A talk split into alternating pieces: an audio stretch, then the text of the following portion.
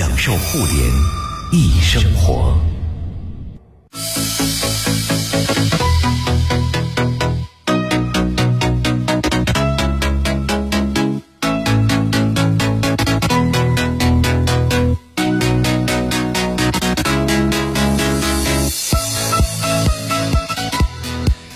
享受互联易生活，这里是联谊会。大家好，我是盛博。各位好，我是张琪。今天是星期一，又是我们和大家一起来聊聊一周互联网热点的时候了。今天我们和大家来聊一聊快手啊，直播收入占比大幅下降。但是这个直播收入占比大幅下降呢，并不是它总额升高了啊，总额其实并没有变化。对于快手这么一个原来大量依靠直播作为自己营收的一个上市公司来说，下一步应该怎么走？我觉得这不光是快手担心的问题，这也是抖音担心的问题。包括广告营收结构的变化，对于这个快手平台来说意味着什么？到底是靠直播的分红来营收呢，还是说是有硬广？对啊，现在我反正在视短视频平台上的硬广已经已经已经到了开始让人烦的地步了。我不知道还有没有咱们的这个用户啊，咱们听友啊，来在看直播的时候顺便下一单。以前可能真的因为好奇。对吧？新鲜，看别人直播的时候带货，我买一买一点儿。现在你还会买吗？之前买这个品质怎么样啊？好像买的人还挺多的，是吗？徐冉还在上面买珍珠项链呢。他今天没来，我才能说，我都觉得一个财经女博主在直播里买珍珠项链，我是有点不太能理解。过敏吗？也许他可能过敏了吧？塑料今天没有来，对，徐冉不好意思啊，飘起来了。还有那网网易云音乐就要上，对，网易云音乐。就要上市了。其实线上音乐平台到现在为止都没有一个特别成功的典范啊。虽然烧钱不如线上视频平台那么厉害，但是呢，好像大家总觉得这个无论是版权的高成本，还是用户的这个付费意愿，总让人觉得这门生意啊，想象力究竟有多大啊？未来是不是个好生意？那即将上市的网易云音乐招股书也披露了一些数据，今天和大家一起来看一看。对，另外来关注一下美团将为平台所有的外卖骑手开始投保了，这是可能所有的道路参与者们都特别期待的事儿。对啊，但是呢，可能还没有松口说这个第三方派遣的事儿啊。但是 和那个刘强东拍拍胸脯就把地下的兄弟都养起来不一样，美团用的是另一个思路啊。第三方外包。哎，对对对，我们今天也和大家一起来聊聊这个问题。然后最后我们说说奈雪的茶，奈雪的茶呢，这个上市也是波折四起，一会儿说接受证监部门的聆讯了，一会儿又说还没。没有啊，其实奶茶最近出的事儿挺多的啊，这个各种造假呀，各种纠纷啊等等，急需这么一个上市的企业来提振一下啊。未来茶文化啊，这种新式茶饮能不能这个带起一条新的茶饮赛道？我们也可以问问收音前各位。但我们交通广播的听众是不是爱喝奶茶的就比较少了？万一大家比如说都缺一口甜的，或生活当中有点焦虑，爱喝甜食或爱喝那种奶盖奶茶，你不觉得人过了三十岁，嗯？像我这样爱喝奶茶的就很少了吗？万 一有很多呢？专门点那种奶盖多的来喝。大家，我能直接吃奶盖，真的啊。大家可以来说说您爱不爱喝奶茶啊？对于新式茶饮，大家究竟怎么看？都可以通过我们的微信公众号“联谊会”，互联网的联，小型文字母 E 和开会的会，跟我们来进行互动。两位老朋友了，我们欢迎社会营销专家黑马良驹，欢迎黑马，你好。大家好，我是黑马良驹。你爱喝奶茶吗？呃，爱喝。真的假的？但在你的身上没有表征。对你看着不像拿着一杯奶茶在那儿嘬奶盖的人呢。是我闺女喝，然后我就陪。你看喝剩的，所以你并不叫爱喝呀，这个 这不叫爱。爱的是女儿还是这个茶？倒也说不清，说清楚一点。还有山寨发布会的创始人杨淼，欢迎淼叔你好。大家好，杨淼。哎，淼叔爱喝奶茶吗？不爱喝。我的身材长得，你的身材长得像爱喝，对吧？对。奶叔啊，不是奶叔，我就知道你已经淼准备好了台词。鸟叔研究茶道 咖啡文化的，是不是啊？对，没错啊。对，越苦的越喜欢。人家不喝那种，就掺来掺去各种糖精啊，什么各种兑在一起的。呃，你呢？我不爱喝。那就只有我爱喝了。对，我是我是从小就爱吃甜的，一直到现在为止改不了这毛病。这年龄不爱不怕得糖尿病吗？所以我看世博天天健身，我一直奇怪为啥没有见到那个肌肉块什么出来。原来还是有扯后腿的习惯。哎，对对对，就我健身主要的目的根本不是为了 肌肉，对，而是为了能放心大胆的吃油的和糖的。就对于脂肪和糖这两样东西，我是一点儿都抗拒不了，两个都不能抗拒，都不能抗拒啊。所以，哎呀，但是我这样的人是少数了啊。来，我们还是回来先说说快手吧。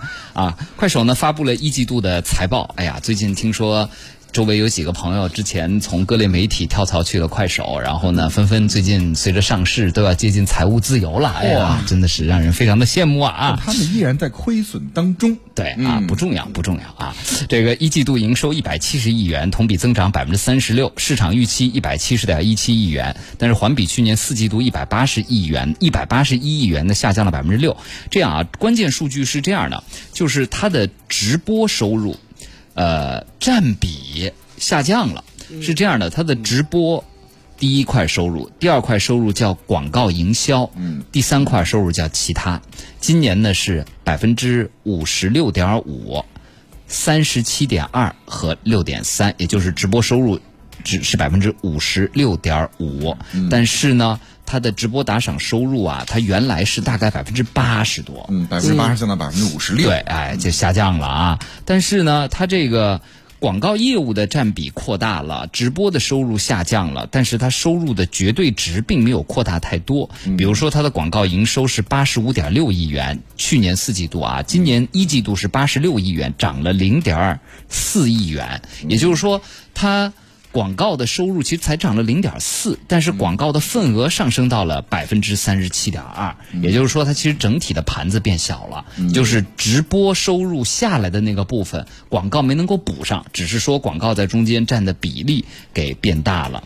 那么快手也给出了很多的解释哈，比如说直播收入为什么会下降呢？是因为同比去年一季度，也就是去年一二三月份，想想疫情疫情的最厉害的时候啊，说这个用户线上社交和娱乐特别多，但是今年呢，大家在线上花的时间比较少了，因为不宅了嘛，对不对啊？哎，所以这是是个现实情况。哎，对对对啊！但是呢，对于快手来说，它还有一个危机，就是它的日活，相对于抖音加抖音极速版加起来要超过六亿的日活呢，快手的哎，快手的日活始终还没有攀上三亿这个大关啊，两点八亿。月均月活也月均月活才是五点一九亿。哎，对对对，所以说可能这也是虽然它率先上市了，但是呢，总总是让人感觉上呢，就是哎，这个未来会怎么样啊？要打一个问号啊！啊，哎，我们首先来聊第一个问题，就是这种短视频平台直播打赏的收入目前在下降，但是广告的营收上不去，尤其对于快手来说，可能广告跟抖音比起来还差了那么一截儿啊。来听听二位的这个分析，为什么会这样？按理说快手人气也不低，为什么做广告营销他就做不过抖音呢？黑马，因为快手它这个这个平台的这个基因啊，因为原来都是这种。呃，老铁是吧？都是这种三四线，他其实一直就是靠这个直播业务、直播打赏去支撑的。他广告业务其实一直是不是特别的好，就是因为这个。而抖音不太一样嘛，因为抖音它是算法优先的，并且它开始又是圈了一部分的年轻用户，感觉都比较潮的。就广告商，广告商呢就特别喜欢投这个抖音，因为抖这个广告里面有。分为两种，一种是这个品牌广告啊，品牌广告就是那种大大的 K 投的那种，比如开屏啊，类似于这种就传统的互联网广告。还有一类是信息流广告，其实现在信息流广告是占这个主流。这个我我看了看快手的这个广告，估计也是这一块在增长，就信息流的广告，因为有一部分那个在这个三四线下沉市场，但是这一块还是还是跟抖音的差距比较大。嗯，呃，还有一个是啥呀？就是。整个的这种直播打赏的这个业务，未来肯定还是要往往下调，继续你说继续往下掉啊？对对，为什么？因为这个东西就是一个怎么说呢？有两个方面的原因啊，两个方面的原因。一个一一方面是什么？原来快手直播打赏，它就在于它基本上是一家垄断的。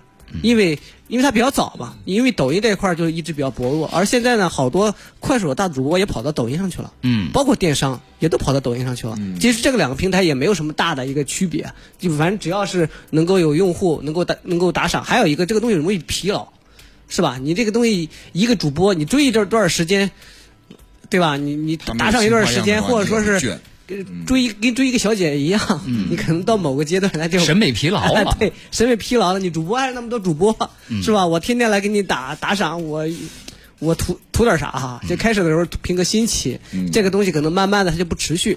而这个还有一块收入，其实是就是也是看上去很美，就是电商的。嗯，其实抖那个快手的电商一直做的很好。对，嗯，你看这个。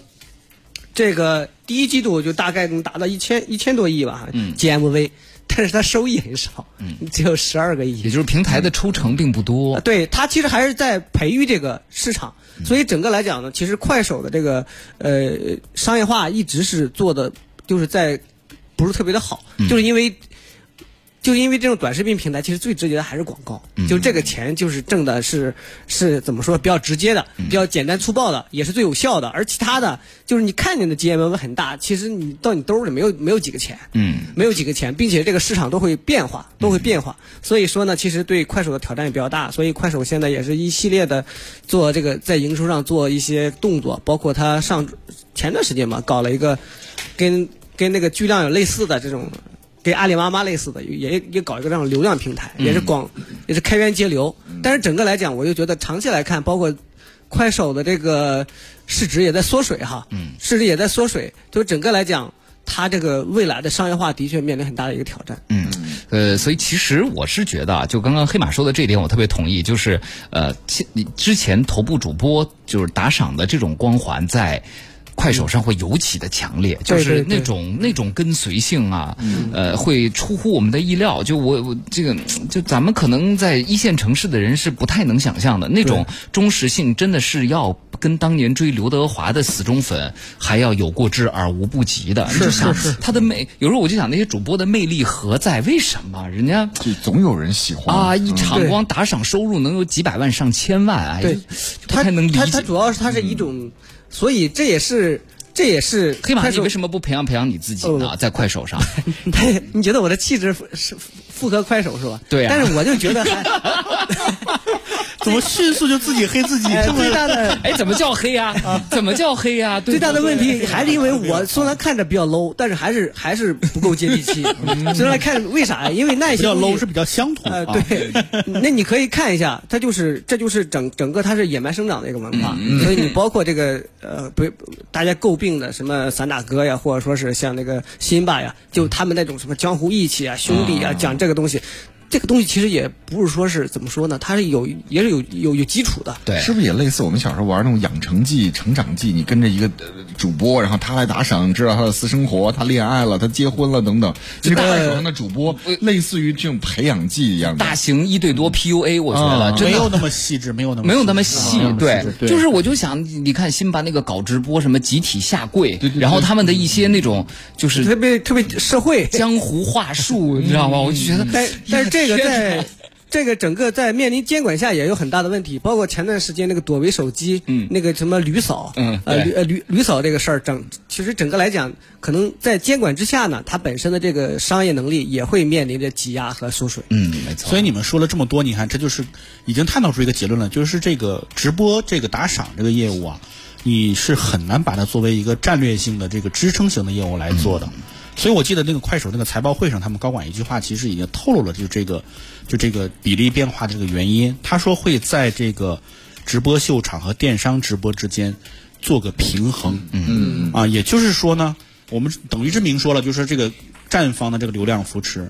肯定是优先给电商，嗯，然后这个直播这边呢，也不是说不要了，但是他肯定会相应的，这资源就这么多嘛，对吧？你相应的会有一些取舍，嗯，我觉得这个刚刚才黑马也说了，就是你做直播最大的不可控的就是你这主播，他是这个人腿长在人身上，他走了或者他怎么样之类的这些，你不可控啊，对于公司来说，嗯，但电商的话，你说要搬家，嗯，非常难。你看阿里、京东做这么打这么多年，你说哪个商家就是直接两两家之间流动吗？基本上就是京东的基本盘、阿里的基本盘没什么大变化，嗯，因为电商的链条长得多，嗯，可以说它是一种更健康的收入方式。但是电商它不是唯一独大，淘淘宝现在又推出来淘特，对吧？淘宝特价版，还有这个拼多多啊等等，它三四五六线人民有更多的选择。但是正是因为拼多多的崛起，让大家看到电商这个市场还是可以冒出更多的黑马来的。对所以，所以，所以抖音也是在猛猛砸电商。对，但是相对来说啊，大家我我今天特地上快手和抖音比了一下，就是刚刚黑马说的那个很对，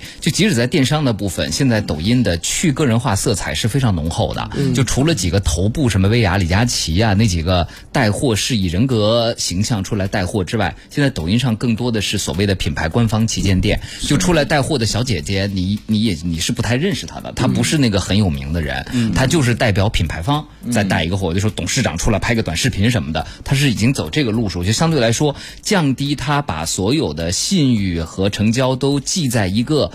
长大主播长着腿的大主播身上的这个风险，对不对？这个这个就是客客观来说，就两家公司的理念真的是不一样。嗯，所以我一直为什么就是在节目里说，就是你真的要去了解中国，你要去看快手。对，他的理念真的是就是所有人的声音都要被听见。这个很多做这个 MCN 或者做这种视频号、这个短视频的人都知道。嗯，就你一上快手，你一个新人，他会自动给你分配流量。嗯，会会保证你就是能够有一个冷启动的时机。嗯，所以说他这个在做电商的时候，他也会倾向于就是说把这个收入跟个人去绑定起来。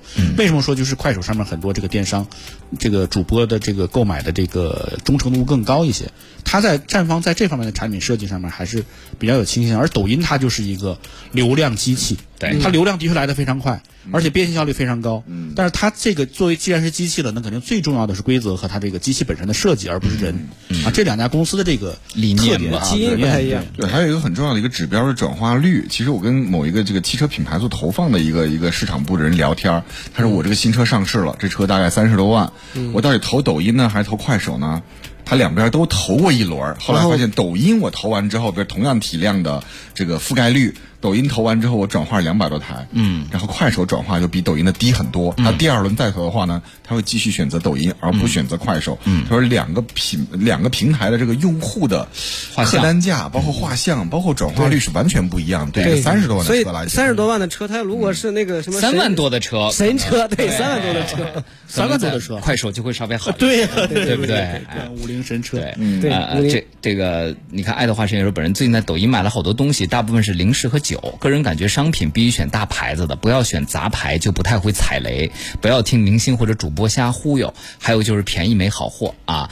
你看、他这个，就是我是觉得用这个来提示所有想在直播里买东西的朋友，是，就你还是要看商品本身的品牌。嗯，这个主播再有名，他要带的是一些你原来没有听说过的品牌，好多都是白牌的。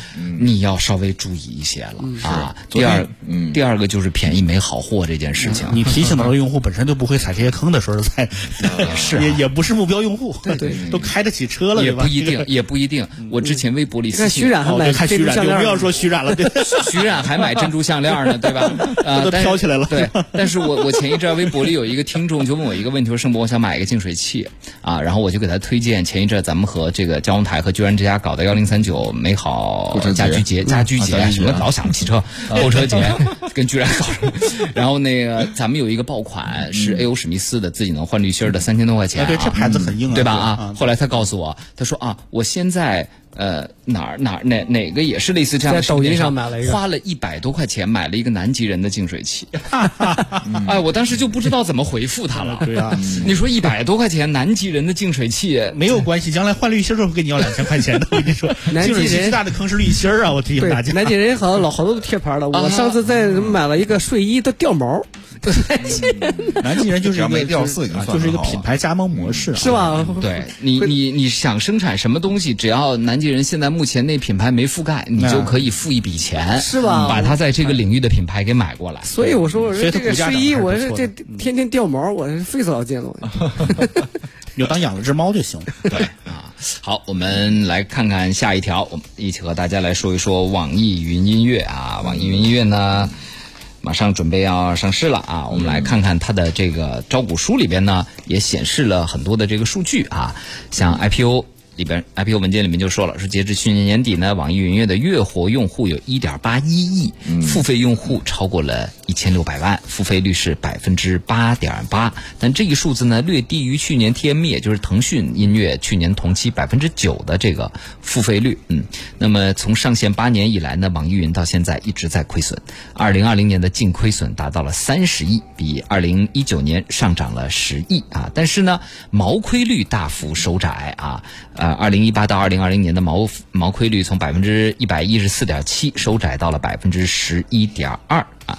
再加上呢，他在毕加伦和阿里，因为阿里在毕加伦投了网易云音乐嘛，最近啊，第一呢，它这个营业成本上来了，但是呢，因为它加入了八八会员什么的呢，哎，它的付费用户也上来了，年营收也上来了啊，而且呢，网易的社交营销是很厉害，最近大概在上周有一天，你的朋友圈有没有被我属于金绿色的声音，嗯，是那个百分之十七点七领导型人格，就被那个朋友圈被刷屏了。人格主导色，哎，对，那个就是网易云音乐弄的。我觉得网易云音乐每一次搞这种基于朋友圈的大传播营销，都还挺成功的。嗯，对。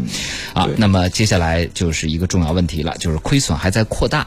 那在线音乐是不是一门好生意？就是咱们都说好生意是你最终还是要现金流为挣钱，能要挣钱的啊。淼叔，你觉得呢？未来这个，我我大家老觉得在音乐上要花钱，要花到这个公司最后能现金流为正，你觉得这一天还有多远呢？那可能永远也到不了吧。单独这个出售歌曲啊，在中国这个消费习惯，说实在的，就是缺了那么几环。但他现在因为版权的问题，现在把这个你随意下歌啊，什么免费去网上蹭点歌的这个下载等等，卡的越来越死了。想听歌想干嘛的，必须得付费。嗯，对，嗯。但这个就是就是原因了呀，就是你靠卖歌来去，就是把这个一个独立的音乐产品做做的现金流为正。基本不可能，你只有去别的地方去。你看腾讯 TME 最大的收入是社会，呃，社会化、社会化的这个渠道，或者是游戏渠道、娱乐渠道这些东西。嗯，社交渠道啊，就是什么全民 K 歌之类这些东西。嗯，也就是在这些的音乐消费场合，可能有些人愿意花钱。他不是消费的音乐本身，他消费的是社交体验。嗯嗯。啊，这个盛博这个嗓子愿意晒一晒了，开个直播间，大家在里面给你打个赏什么之类的。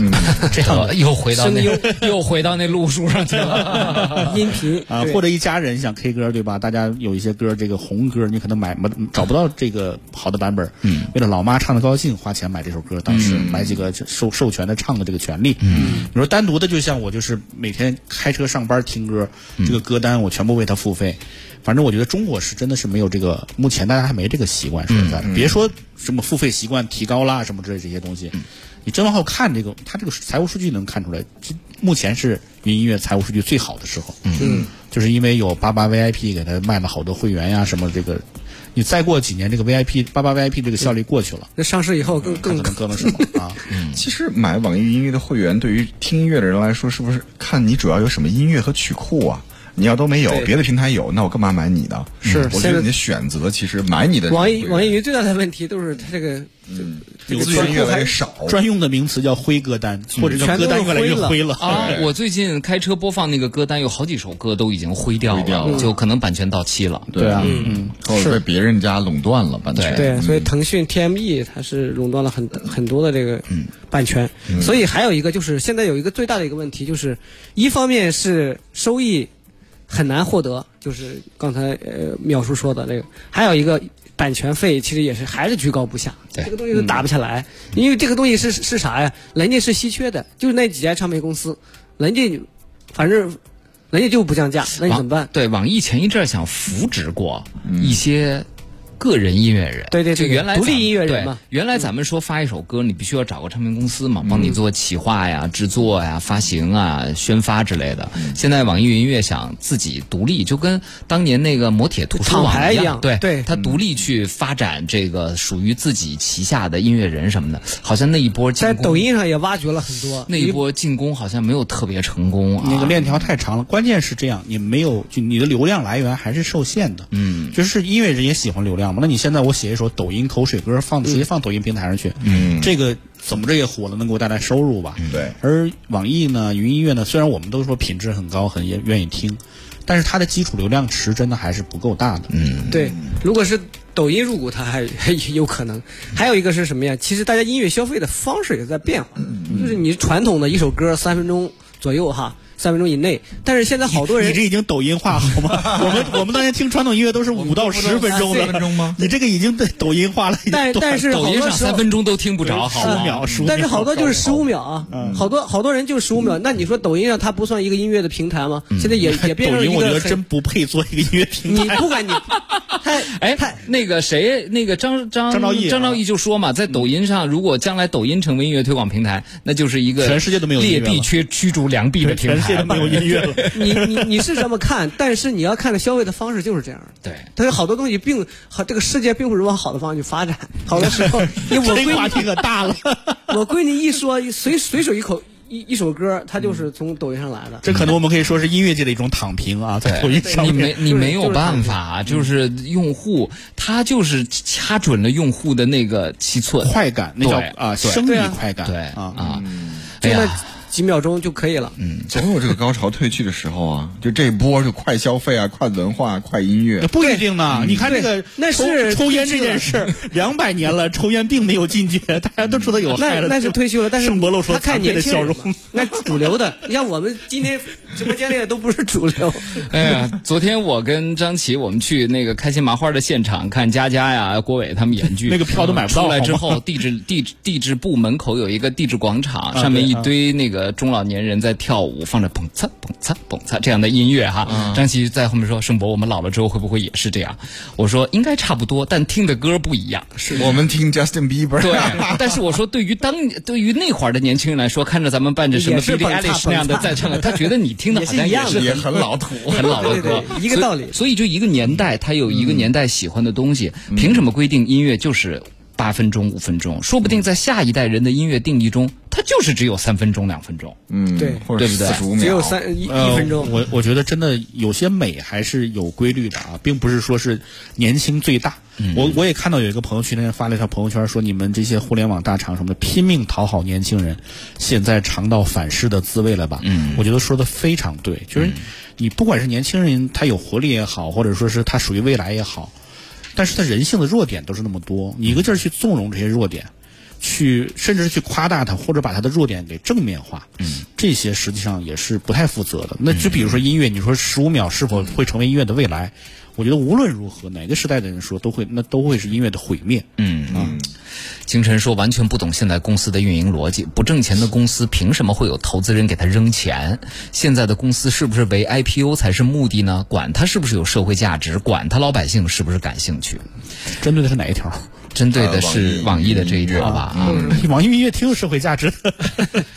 就是你要说资本，那资本就是这样的，对，资本就是贪婪的，资本的每个毛孔里它就是流着血的。他最近那个看的是他的用户。对，俞敏洪不也说嘛，说在线为什么现在在线教育国家这么大力的整治整整治，就是因为资本一进来，这个行业就变形了，嗯，它就疯狂了。所以，就是资本本身是需要用一个枷锁或者牢笼稍微来控制一下的，对吧？用规则和监管。，那柯基说，柯基说觉得网易云音乐这么喜欢偏离音乐聆听的本质，而热衷于把音乐亚文化化的平台，盈利的点应该不在音乐本身。咦，这个他这个这是个行内人吗很奇怪。但是干嘛呢？嗯，现在就看了卡拉 OK 吗？你看刘江川也说，现在网易云音乐功能越做越多，K 歌、直播房、短视频、啊。但哪怕是你听这个歌的时候，这这是因为我们大家都不花钱买歌造成的呀，同志们。你听一首歌的时候，老妹还像过去一样一推一个美女的直播间，我还以为美女直播间在唱的是我要找找的这首歌呢，结果点进去不是。对，结果是，他。在他在播放音乐的那个界面就有一个直播，对就直接就中断了你的体验。对，我以为是，比如我选一首歌，我以为至少他是他也唱过，或者正在唱这首歌呢。我进去以后，他可能是完全另外一个事儿，对对，欢迎黑马哥，对，关键是这个。呃，这么说对你不感兴趣。对，八十三公馆说了，网易云音乐的特色就是歌单，但是里边现在很多都已经是灰的了。灰了啊。对。因为他选了好，开始的时候他是用这个灰色地带啊，对好多英文歌嘛，好多都是超过那个五十年那个版权的，对。对，就是就是就是，其实利用这个灰色和盗版，嗯，对啊，那现在不行了。培培育起来的。嗯，现在新歌可能大部分英文歌也在 QQ 那边了，国外的话你在 Apple Music 的 Title 上面都有。对，范博说，躺平文化的暴起让音乐行业通过用户付费回本就更难了。这样，我们下半段很多朋友在说这躺平文化，我们下半段可以说说。我觉得 大家对这躺平各有理解，是各有理解，真的是。我现在看了好多大家来解释躺平，我觉得每个人都有不同角度的理解，都有道理。这是一个。这两个字儿现在看来要定义它都已经很难了。但是躺平不就是听着歌吃着火锅然后就躺平了吗？音音乐市场我觉得应该有更大发展才对。你你躺大部分情况下对能躺平的，但是我我免费躺平，我不要钱儿，不花钱。我在关心躺平了怎么吃火锅的问题。联谊会，享受互联易生活，享受互联易生活。好，欢迎大家继续收听联谊会，我是盛博。各位下午好，我是张琪。哎，好，我们今天和大家来聊聊一周互联网热点。刚刚聊到了网易云音乐即将上市啊，这个大家看来对于音乐这件事情啊，都特别热衷于议论。嗯，但是热衷于花钱的人好像就没有那么多了啊。我们欢迎一下山寨发布会的创始人杨淼，欢迎淼叔。大家好，杨淼。哎，还有营销专家黑马良驹，欢迎黑马。大家好。嗯啊，彩虹小风车。其实现在实体专辑并没有比数字专辑贵多少，只是需要花时间整理歌单。守旧的我在当前各家音乐平台都付费的情况下，还是选择买实体 CD。我看了一下，他这应该是闲鱼十五块钱买张 CD。但是您这听 CD 吧，其实特麻烦，不方便。现在家里面蓝牙音乐也好，或者智能音箱，你喊一句音乐出来了。你要真的听 CD，那还得大动干戈的开 CD 机、开功放。而且是不是现在很少有车还带 CD 播放器了？新车都没有。沃尔沃都带，我特别发愁。你何必 带吗？带啊带啊，现在带吗？对啊，叉九九零现在还带。包括部分新车，我极其发愁，特意为他配了张 CD。他说：“你看，我在闲鱼上十五块钱六张黑胶无损。”但是问题是这样的，我不确认闲鱼上那些 CD 一定是有版权的啊，是正版的。这十五块钱能买六张，真的啊，这位朋友啊，而且真的精品黑胶可比一台唱机都贵。对，当年咱们都买过盗版 CD 的人，对吧？也没什么不好意思。那会儿 CD 确实很贵，一百多一张，那十五当年就买十五一张。嗯嗯啊，对对对，对吧？塑料纸包的，是十五六张。对对对，还有那种打口的 CD 啊。对，所以你打口袋。闲鱼上买的那个还真未必就是个正版音乐啊！好，这个嗯，来说说躺平啊，这个太火了，过去的感觉 超纲了。但咱们临时发挥一下，我们四个人没有沟通，在广告时间特意没有沟通，因为我觉得一万个人对躺平有一万个理解，对，我们各自理解过来分享，让嘉宾先说说呗，好吧？黑马先说说，你理解的躺平，就这是过去一周来网上最火的一个词了啊！你理解的躺平是什么？我理解躺平就是现在年轻人不思进取。不管怎么样，反正我就这样了。嗯嗯，就是那个，我就就就这样。嗯，好。嗯淼叔，你理解的躺平是什么？躺平啊，这个我找一段这个。你怎么找别人的？我问你理解的是什么？我因为我觉得那句话特别好的概括了我对躺平的这个这个这个想象吧。啊，其实就是我觉得简简单概括就是不奋斗，不消费。啊，一切就是基于现在的这个条件，对啊，就是基于现在条件去生活，嗯。啊，就是我也没什么高的这个追求了，对吧？小富坚，对我我不奋斗了，也不挣钱了，但是我也不花那么多钱，嗯，基本上这个叫躺平，嗯，对。我理解躺平，举两个例子吧。一个例子呢，比如说你现在是保时捷的销售，那你可以躺平了，为什么呢？因为大家基本上是上门来主动买车，还要求着你给我配额，嗯，帮我申请配额，优不优惠没关系，加价我要买，这种状态。这叫躺平，作为销售行业来说是一个躺平状态。嗯，另外一个躺平呢，可能就是什么？家里有北京五套房，我毕业之后呢，就我们一个小你这叫躺赢啊！你这叫躺赢，你这不叫躺平。哎呦，你都快毕业了，怎么不着急找工作呢？他说没事儿啊，启哥，我先在这儿实习。哎，这可能就是躺平的状态。嗯，他是躺赢，你这是就是比较。所以我就说，你看每个人对躺平的理解是完全不一样的，跟每个人的阶层有关系。哎，我我我理解的躺平跟淼叔差不多，但是我是倒过来的。你那是无为，淼叔是觉得大家反正也不去那个那个拼命工作了，然后所以我挣的钱少了，所以我就要控制我的欲望。但我觉得是反过来，躺平是那种。我认识到了现在的资本在给我制造各种需求，想让我花钱，然后呢，不上当，因为我要花这个钱，我就要拼了命的看老板脸色去工作，所以老子不干了。就是我跟你的逻辑链条是反过来的，你懂了吧？就是说，我是觉得现在年轻人因为很看到本质，他们看到了消费主义的本质是什么？对，就是那个花花绿绿的，我买那个东西，我一时的高兴，全都是套路，全都是幻象，全都是套路，老子不买了。老子不进入你们这个制造的消费主义的欲望的陷阱，对对吧？然后就此，因为我的欲望降低了，我也就不需要在职场里看老板的脸色了。就是为什么耗模式？为什么我下班了还要加班？凭什么啊？对吧？我要有生活，我回家躺着玩游戏。对，我要不一定躺着玩游戏，我要有属于我自己的生活。你看，咱们四个人对躺平就有完全不一样的理解。范某也说了，说躺平，个人感觉就是内卷引发的低欲望状态。毕竟绝大多数人呢。呢，都不是成功者，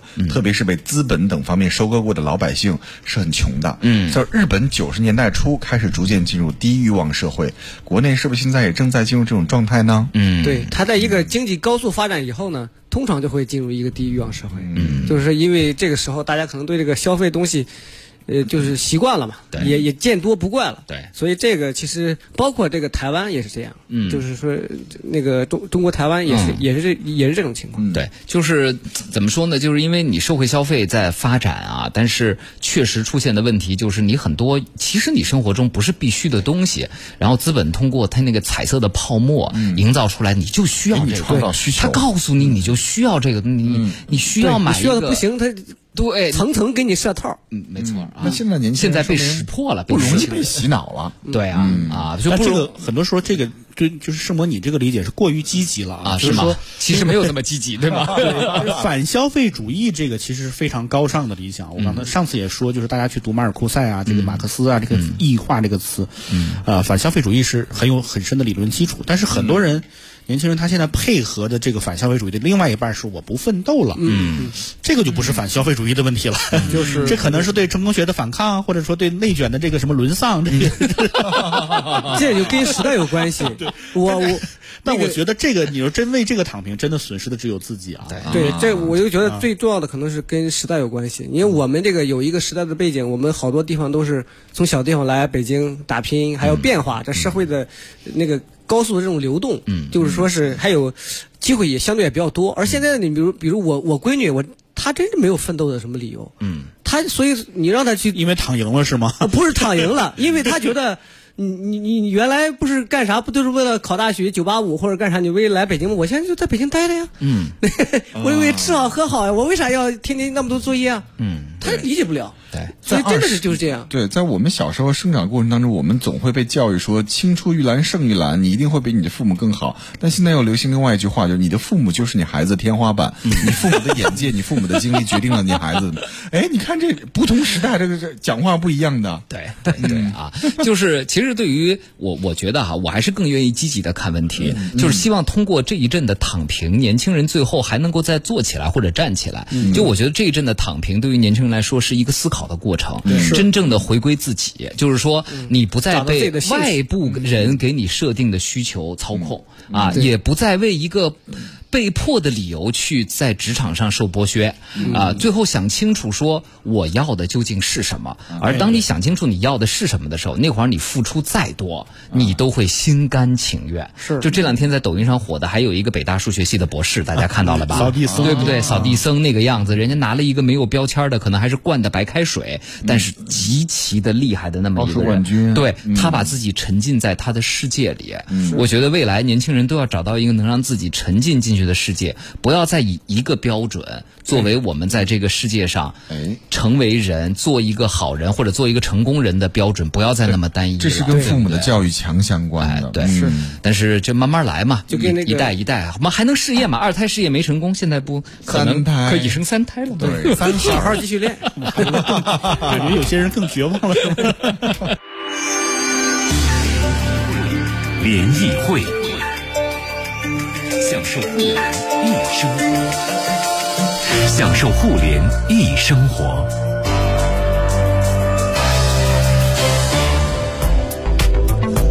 哎呀，这最近这互联网的造词能力确实挺强的。其实很多时候它就是换了一个包装，对吧？还是原来的内卷不就是原来咱们说的分蛋糕嘛？是对吧？咱们原来聊过这个问题吧，对吧？就是原来是蛋糕越做越大，每人都能越分越多，现在就那么一块蛋糕了，它不就是内卷吗？谁动怎么现在这词儿对又这么火呀？现在躺平是不是就是无欲无求啊？就低欲望，对低欲望嘛，小确幸啊，低欲望小确哎。你这个你说的特别对啊，特别对。哎，小确幸生活可不便宜啊！我提醒大家，低一万可以。啊，就是呃，刚刚说的消费主义，很多朋友也在说，就是说它不是人的阶层或者我是个什么样的人，不要再被你外部花钱买来的东西的标签所定义啊和塑造塑造。哎我觉得如果如果现在年轻人能想透这一点，对于他们来说就是这一代人的突破。哎，没有，和这是没有被社会毒打过呀！我跟你说，是吧？咱们这一代人好像不太可能了吧？哈，下一代也一样。你说我买车的时候，我本来说买个能用的就行，然后人家规划就说，哎，不行，你现在你什么身份，你要做什么，你要做什么，嗯，最后就限定这几个牌子。对你还框本来预算二十万的，后来花了五十多万 是吧？七十万，七十万，好我觉得是个代步车，我那不行，那不行啊，就还真是不一样感觉。那你还是这个没躺平。不躺不平，我提醒大家啊。啊，但不能光躺下，真躺下去不起来，人就死了啊！躺下去，啊，想清楚了，休息好了，还得要起来，对吧？你可以不工作，但你一定要劳动啊！这是马克思的观点。哎，说得好，嗯，好的，来，我们来看看美团啊，呃，五月二十八号呢，美团的一季度财报电话会上啊，对这个财报电话会什么意思呢？就是一个上市公司，它需要向它的股东们、公开的媒媒体们去解释，我这这一季度我这干了哪些事儿啊，挣了哪些钱呀，大家担心的问题，我们现在怎么处理的呀？未来怎么样啊？就因为你是上市公司哎，对，你要向你的股东们、大大小小的股东和市场做汇报啊，大概就这么个意思啊。王兴说了，政府正探索平台灵活就业群体的职业伤害保障试行办法，美团正在积极配合政府相关部门，将为平台的所有骑手投保。那感情原来不投保是吗？或者投的少是吗？以前有纠纷，比如去江湖之前遇到过，美团的外卖跟你的这个私家车进行剐蹭之后呢，第三方各种推诿啊，等等等等，嗯他就吃准了你的私家车一定是有保险的，嗯，纠扯纠扯之后，谁也不愿意费这个精力，然后呢就去走自己保险修了，嗯嗯。可能是不是哦这个车主还真是发言权比较重？是对，呃，我理解美团这句话不是他原来不投，原来可能是他的外包公司给投的，三块钱一天，现在等于美团出面来给他旗下外包公司的骑手们投保险。不是，他就给他商量，估计给他这个，反正羊毛出在狗身上，羊毛还是对，羊毛出在我们消费者身上嘛。对 啊，所以在在在在费用里面有这个钱呢。嗯，所以一一他还是外包一天三块钱，是他就给他下要求。对你要干我这活儿，你要干我美团的活儿，你得上保险，这是你的成本，跟我没有关，跟我没有什么关系。但是你这个事儿我办了，别让政府再找我，反正大概就是这个意思付。给第三方服务费，这服务费里面美团要求你，你给我的骑手上，但是你这个执行力度是不是百分之百呢？对。这个这个他这个提要求，我觉得他第三方还是会符合要求的。对，哎，说到美团吧，大家就肯定要提刘强东了，对吧？京东物流上市了啊，这个而且上市之后就大涨百分之十四点多吧，好像这几天涨了啊，特别厉害。所以都说，为什么刘强东就能这个拍拍胸脯，把他的弟兄们都这个承接下来，兄弟们，对吧？为啥你美团你就不肯把这些人都弄成你自己的员工呢？就这两种模模式啊，它一定是各有利弊啊。二位怎么来看啊？淼叔？啊，快递是一个门槛儿要求，呃，不是那个配送啊，就京东这种配送是一个门槛儿要求更高的一个东西。所以说，而且它建立的时候，它就是把它作为一个服务特点来主打。京东我们大家都知道，最早你爱用它的时候就是送货准时，快啊，对，又快又准，啊，这个所以说它是，而且京东的快递，所以说它就是全职的员工。嗯，但是美团我们注意，它财报里面说了，这探索的就是灵活用工的这些人的，也就是说你这个你工作时间是可以灵活选择，嗯，你的收入也是灵活选择，而且你来去也是灵活，嗯，这两种群体真的我觉得可比性是不大的。嗯，因为这个快递这边，这个这个送餐这边也也也说了，就是每天它是有这个很明显的波峰波谷，嗯，而且就是就像这个滴滴一样，这个你你来去是自由的，嗯，所以灵活就业这个真的是一个新问题，大家明白。我觉得要比也别跟美团比，跟呃别别别跟京东比，跟滴滴比是比较合适的，哎，对，哎。我我觉得主要核心的问题还是人数的问题，好像美团呢要接近一千万，嗯，他也很难去做到，而京东再多也就十几万人吧，而且他还是全职的，对啊跟这种灵活就业不太一样。嗯，他忠诚度也是不一样。对啊，所以其实相对来说，可能更多的人是以一种兼职的状态加入到美团，包括饿了么的这种送餐队伍中来的。那这种兼职的。啊，叫咱们叫灵活就业的，怎么给他们足够的保障？对啊这个可能是下一步要探索的一个重要的问题。对，这个大家也别还有它就是出于快感就要求说一定是公司要去给他上全了什么之类的。嗯，工伤保障是全国的一个池子，它它是因为它是五险一金里面其中一种嘛。嗯，那一旦上完了之后，它是要从这个大池子里面出的。嗯，并不是说是美团这公司上了，它就是这个保险这个池子就只有美团这公司出。嗯，如果这样的话，那也也持续不下去。嗯，因为保险它是就是社会之力去摊平这个小概率事件的这个影响嘛。嗯，所以大家你如果一时快感说这都全全赖公司承担，那这个首先它可能分成本也是全国的比较高啊其次是太高了。这个公司的话。